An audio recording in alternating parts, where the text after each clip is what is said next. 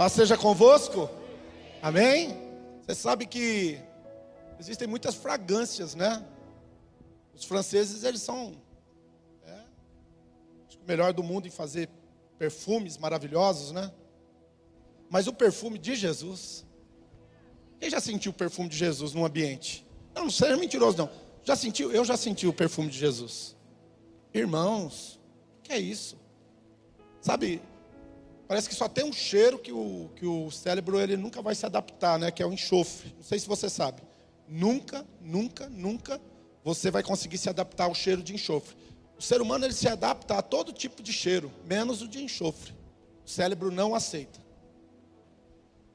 Mas o perfume de Jesus, irmãos, o perfume de Jesus, amém. O cheiro dele. Já pensou ficar sentindo o cheiro de Jesus pela eternidade? Cheirão gostoso. Olha Jesus aí, ó. A gente vai conhecer ele só, só pelo cheiro. Então, o cheiro de Jesus, quando ele, ele chega, você sente o cheiro dele, é gostoso demais. Sabe, a gente às vezes vem cultuar a Deus e a gente não sente nenhum perfume de Jesus no, no ar, sabe por quê? Porque a gente está pensando em tanta coisa que esquece de dar atenção ao, a, a, esses sensores que Deus colocou na nossa vida, né? O tato, a audição, né? o olfato. Amém. Mateus 13. Mateus 13, capítulo 13, versículo 18. Já vou entrar na explicação da parábola. Escutai, pois, a parábola do semeador. Olha para mim aqui. Todos, a grande maioria dos teólogos, estudiosos das parábolas de Jesus, eles entendem que essa parábola é a parábola das parábolas. Essa parábola aqui, a parábola do semeador. Se ela não é a mais, ela está entre as três mais importantes parábolas ou os ensinamentos de Jesus. Escutai, pois, a parábola do semeador. Ouvindo alguém a palavra do reino e não entendendo, vem o maligno e arrebata. Diga assim: não entendendo, vem o maligno e arrebata. Vou fazer um, um, um parênteses aqui para você. Quantas sementes têm sido lançadas na sua vida e não têm produzido nada? Sabe por quê? Porque você ainda não entendeu a Bíblia. As pessoas elas construíram dentro de si conceitos, preconceitos, paradigmas, é, folclore, ensinamentos populares, religiosidades em excesso e não aprenderam Bíblia. Não aprenderam Bíblia. Aí quando eu cheguei em Gênesis 4, acabou todo mundo, foi todo mundo embora, não ficou ninguém. Eu fiquei que nem Jesus em João 6. Eu sou o pão vivo que desceu do céu, quem não comer da minha carne, não beber do meu sangue, não tem parte comigo, 70 foi embora, não sei quem, só ficou os 12. E ainda assim estavam pensando em ir embora. Pedro puxou o pessoal e falou: não vamos embora, não, só ele tem palavra de vida eterna. Não estou falando no meu caso que eu sou quem tem a palavra. Mas a maior parte das pessoas não entende de Bíblia. Não entende. E a Bíblia é um livro fácil de entender. Eu vou repetir: a Bíblia é um livro tão simples de entender. Só que você não pode entender com a sua mente, você tem que entender com a mente de Deus. A mente do Espírito Santo tem que entrar em você, senão vira logos. Logos mata. Tem gente que é um excelente religioso, porque tem o Logos, o Logos mata. Os melhores teólogos do mundo são católicos. Sim ou não, pastor Ricardo? Os melhores teólogos do mundo são católicos. E em grande parte são céticos. E alguns são até ateus. Uau! Uau!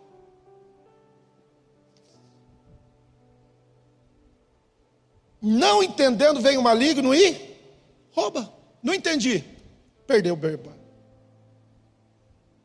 O que foi semeado no seu coração, esse é o que foi semeado ao caminho. Porém, o que foi semeado em pedregais é o que ouve a palavra e logo recebe com alegria. Uau! Uau, Jesus pensa isso de mim? Entendi. Uau! Mas aí tem umas pedrinhas, né? Você sabia que coração tem neurônio? Quem sabia aí? Levanta a mão. Você sabia que quando faz o transplante de coração, estou falando do coração órgão mesmo, faz o transplante de coração de uma pessoa na outra, a pessoa muda?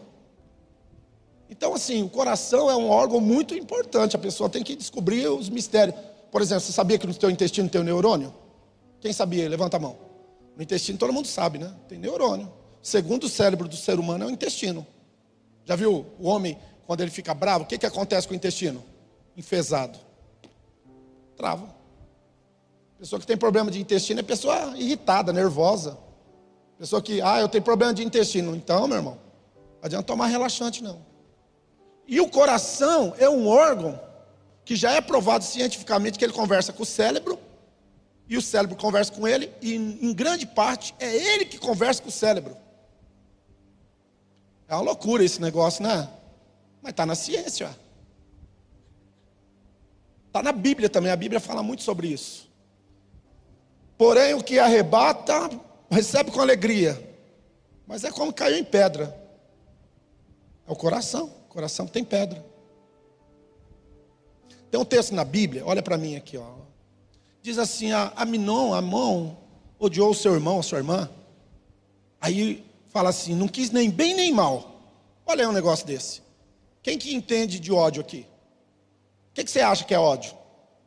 Ah, ódio é raiva, ira, nervoso, bravo, irritado, né? Hum, pesado. Eu estou em ódio. Não, ódio não é isso. Ódio não quis nem bem nem mal. Ódio é desprezo. Ódio é quando você não tem sentimento nenhum. Você tanto faz como tanto fez. Mas, não tendo raízes, pouca duração, chega a angústia, perseguição e logo se ofende. Aí, ó. Deixa eu falar uma frase aí para vocês, vocês que gostam de frase, né? Se dia uma pessoa falar, ah, tem pastor que fala muita frase, graças a Deus.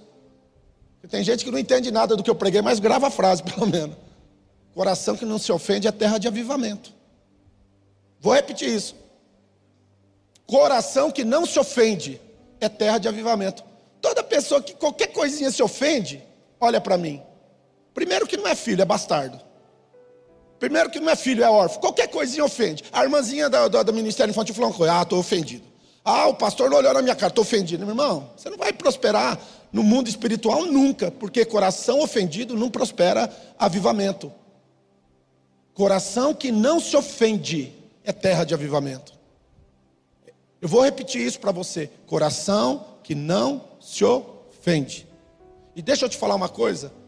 Quando diz lá em Provérbios 4, 23, em tudo que se deve guardar, guarda teu coração, porque dele procede as saídas da vida. Preste bem atenção. Não é lacrar o coração.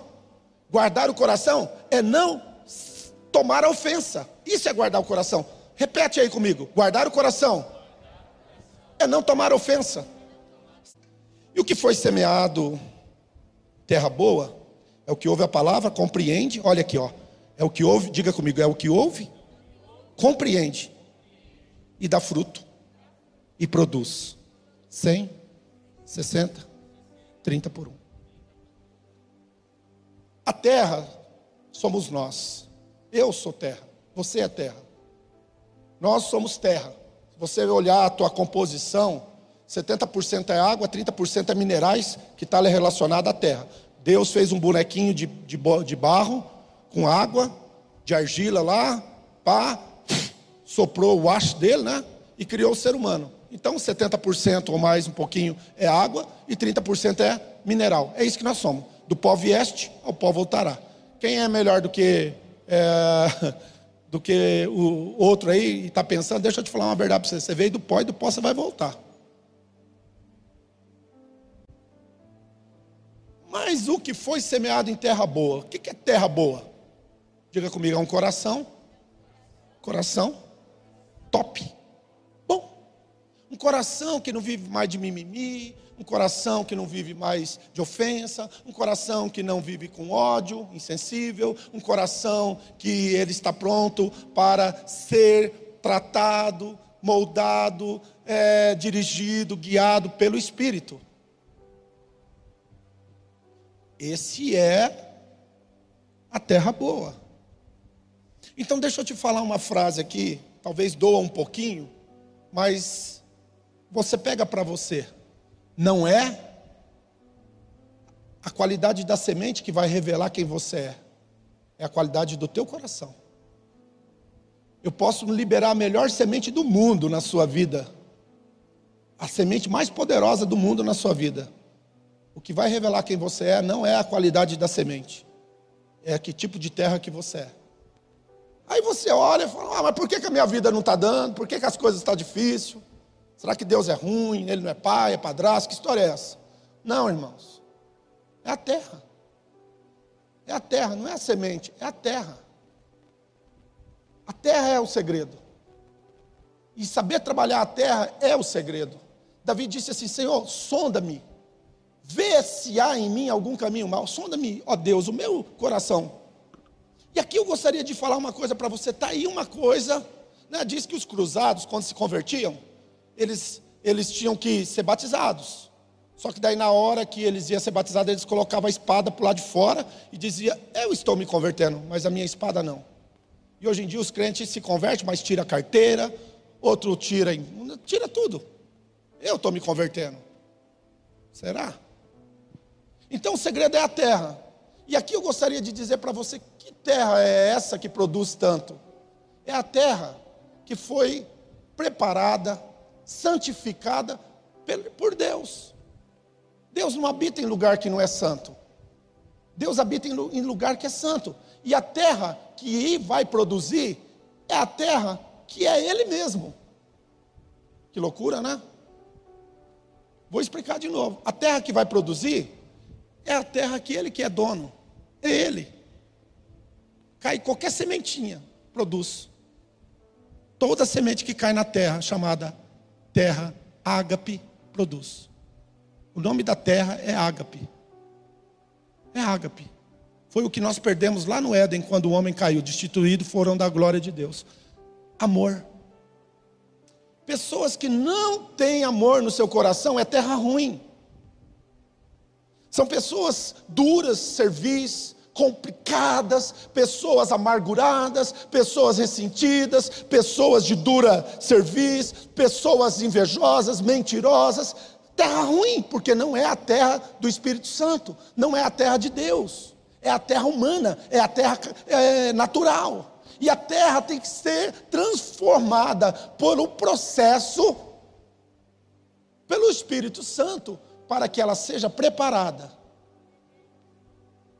Paulo diz: Olha, o bem que quero eu não faço, o mal que eu não quero está em mim. Miserável homem que sou, quem vai me livrar do corpo dessa morte? É uma conversa de Romanos. Sabe quando o romano queria castigar uma pessoa? Ele matava um cara, pegava o cadáver e colocava no cara que era o sentenciado e fazia ele andar com o cadáver nas costas. Por isso que Paulo fala: Miserável homem que sou, quem vai me livrar do corpo dessa morte? Estava debaixo de sentença.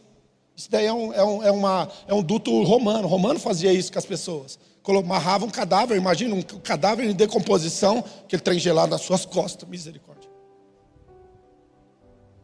O bem que quero, não faço. O mal que eu não quero, esse está em mim. Miserável homem que sou. Quem vai me livrar do corpo dessa morte? Quem vai me tirar esse corpo que eu carrego, que é eu mesmo? É um defuntão geladão, fedidão, que eu levanto e vou dormir todo dia com ele. É fácil lidar com essa pessoa? Não, não é fácil. E não vai ser. Deixa eu te dizer uma coisa: o Espírito Santo de Deus, ele só opera em um tipo de terra. Porque o Espírito Santo de Deus opera no poder da ressurreição. Então tem que ter um cadáver, tem que ter uma pessoa que morre. Enquanto você não morreu, teu eu, você ainda não é uma terra que o Senhor Deus governa, que o Senhor Deus tem acesso, que o Senhor Deus pode multiplicar 100, 60, 30 por um. Morte do eu não é opcional para quem quer servir e andar com Jesus. A morte do eu não é opcional. A terra que vai produzir é uma terra que decidiu. É uma terra que a pessoa conscientemente, aqui eu vou te explicar algo. Romanos capítulo 12, versículo 1 e 2. Paulo diz: Rogo-vos, pois, irmãos, pelas misericórdias de Deus. Paulo está dizendo assim: ó irmão, eu vou me colocar de joelho e vou te suplicar. Eu, eu vou rogar. Eu rogo que apresente o teu corpo como um sacrifício vivo, santo e agradável a Deus, que é o vosso culto. Eu falava isso hoje, você não pode jogar o seu cérebro fora. Então deixa eu falar uma coisa para você. Que apresenteis os vossos corpos não é nada mais, nada menos do que permanecer. João 15 diz: Se você permanecer, olha para mim, estou pregando. Se você permanecer na minha palavra, se as minhas palavras estiverem em vós, e vós permanecer, a palavra é permanecer, a chave de João 15 é permanecer. Eu sou a videira verdadeira, o Pai é o viticultor. Toda a vara que está em mim dá fruto, ele limpa, mas as que não dá fruto, ele corta. Quem está comigo, diga amém. Quem está comigo, diga amém. A palavra é permanecer. Está doendo? Permaneça. Ah, eu não estou não, não, não sentindo. Permaneça. O apostólico diz uma coisa: depois que Moisés, ele pegou o Arão e os fideiros, arrancou a roupa dele na frente de todo mundo, é uma vergonha, é um disparate esse negócio de servir a Jesus. Sabe? É uma ignomia, né? É um, é, um, é um trem estranho. Arrancou a roupa dos sacerdotes, deu banho nele na frente, todo mundo pelados. Depois pegou sangue, passou neles, lambuzou eles. Aí depois preparou eles, colocou a roupa de sacerdote, sangue, pá, está consagrado. Aí falou: agora você fica na porta da tenda sete dias e sete noites, não é para entrar. Loucura, né? A pessoa tomou banho pelado, né? Jogou sangue nele de gado, de, né? Aí depois o cara fica, tem que ficar na porta do, do, da tenda. Aí ficou sete dias lá dentro, lá, lá na porta, lá. Ó. Sabe, a maior parte das pessoas não consegue esperar em Deus. A maior parte das pessoas, elas estão tomando o lugar de Deus, por quê? Porque o coração dela não permite que Deus governe ela. É o ego, é o eu, é o altruísmo, é o, é o, é o antropocentrismo. O cristianismo é cristocentrismo. Mas a pessoa não consegue esperar. E a Bíblia diz que no oitavo dia, quando eles entrou na tenda da revelação, muda tudo. Permanecer em mim. Permanecer em mim. Permanecer em mim, permanecer em mim. Se as minhas palavras estiverem em vós, permanecer terra ruim, a palavra não permanece. Eita! Aí eles entram na terra, aí eles entram na tenda a tenda da revelação, o tabernáculo. Uau! Santo dos santos, a fumaça me esconde, só os teus olhos me veem. É lá no lugar da intimidade que o homem e uma mulher de Deus foi criada para viver, no lugar da intimidade. É o lugar onde Deus preparou para você um novo e vivo caminho. Ele disse: Eu sou o caminho, eu sou a verdade, mas eu sou a vida. Ninguém vai ao Pai senão por mim. Ou seja, só Jesus pode transformar teu coração. E aí então, nós estamos diante de uma situação muito clara, muito clara. Não é o tanto que você vem na igreja, é o tanto que você se entrega. Tem que vir na igreja? Tem. Apresenteis os vossos corpos como sacrifício vivo, santo, agradável a Deus, que é o vosso culto racional. Mas aí diz assim, ó, e não vos conformeis com esse mundo de agora, mas transformai-vos pela renovação da vossa mente, para que experimenteis boa, agradável perfeita. Tem gente que não sabe nem falar isso boa, perfeita e agradável. Não, irmão. Vou falar pela milésima vez. Cada vez que uma pessoa. Se eu tiver no túmulo e não tivesse sido arrebatado, eu ouvi um pastor, um líder falando isso, me dá um treino em mim, porque não conhece profundamente a revelação. Boa, agradável e perfeita. No Éden, a mulher viu que era boa, era agradável e desejável. Ela trocou o que é bom, agradável e perfeito por, por aquilo que é bom, agradável e desejável. Deu B.O. O BO foi tão grande que todo mundo teve que sair do jardim. Foram, foram, como que é? Mandado, quando não paga o aluguel, tem que fazer o quê? Despejado. Deus foi tão sério que ele mandou colocar um querubim com a espada flamejante para não deixar esse povo querer voltar. Boa, agradável e perfeita vontade de Deus. Metanoia. Mas aí você pergunta para mim, pastor, deixa eu falar uma coisa para o senhor. Quanto tempo leva isso? E aqui eu vou encerrar. O amor que transforma. Nossa, irmão, se você vê o amor que transforma, Você fica doido. Falar isso não é amor, não, é? Porque a gente foi ensinado errado.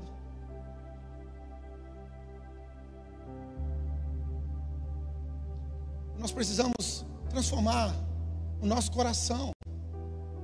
Sabe, precisa, irmãos, de todo o meu coração. Sabe, a gente precisa transformar nosso coração. A gente precisa se converter todos os dias. O nosso coração não é bom. Esqueça de falar, ah, eu sou bom. Bom é Deus, irmãos. Para de falar que você é bonzinho, que você é legalzinho, que você é top. Ah, não faço nada de errado, você é religioso. Não, não, não, não, não, não, não. Sabe, tem muita gente que ainda não aceitou a paternidade espiritual que Deus tem sobre a sua vida. Eu não quero mandar na sua vida. Eu não posso mandar na sua vida. Eu não estou para aqui para te controlar. Eu não estou aqui para limitar você. Muito pelo contrário. Às vezes eu vou colocar limite sim. Mas deixa eu te falar uma coisa. Se você quer ser terra boa, você precisa receber paternidade espiritual sobre a sua vida. Não existe outro caminho. Não existe caminho fácil no reino.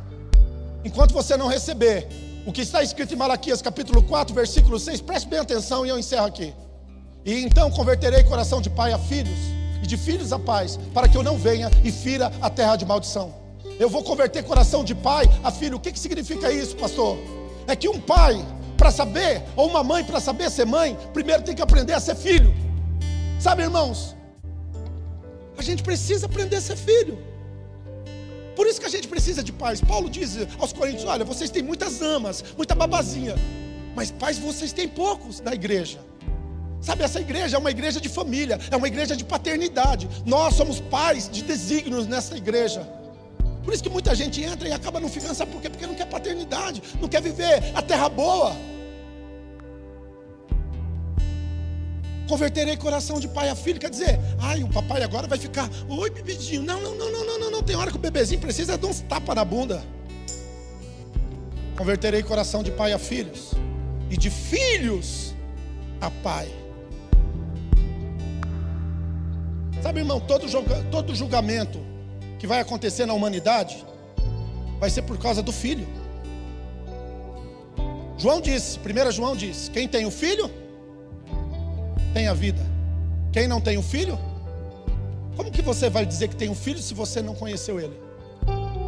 Se você não quis ser igual a ele, se tornar ele? Você brincou de ser crente, brincou de vir na igreja, porque você não quer ser filho. Se, estou, se estáis sem, sem disciplina, não sois filhos, sois bastardos. Porque o pai corrige o filho que ama e exorta. Tem um texto de Hebreus que diz que ele açoita todo aquele que recebe por filho. Olha que loucura é essa? Açoitar a pessoa porque está recebendo por filho? Sim. Porque chega cheio de mania, de mazela, de sofismas. Pessoa vem com mimimi, filho de Jezabel com Acabe. Ah, é tipo de pai e mãe que teve. Jezabel e Acabe. Aí vem na casa de Deus, quer implantar o sistema Jezabel e Acabe aqui? Não, irmãos. Mimimi não dá certo, manhinha não dá certo, denguinho não dá certo. Por quê? Porque a paternidade de Deus sara, quebra a maldição, sara a tua terra. Nós não estamos no negócio de ficar fazendo com que crentes se sinta confortáveis consigo mesmo. A mensagem de Deus, ela tem que vir e trazer paz para quem está aflito, mas tem que trazer aflição para quem está em zona de conforto. Gente que não se submete, gente que não ama, gente que não respeita.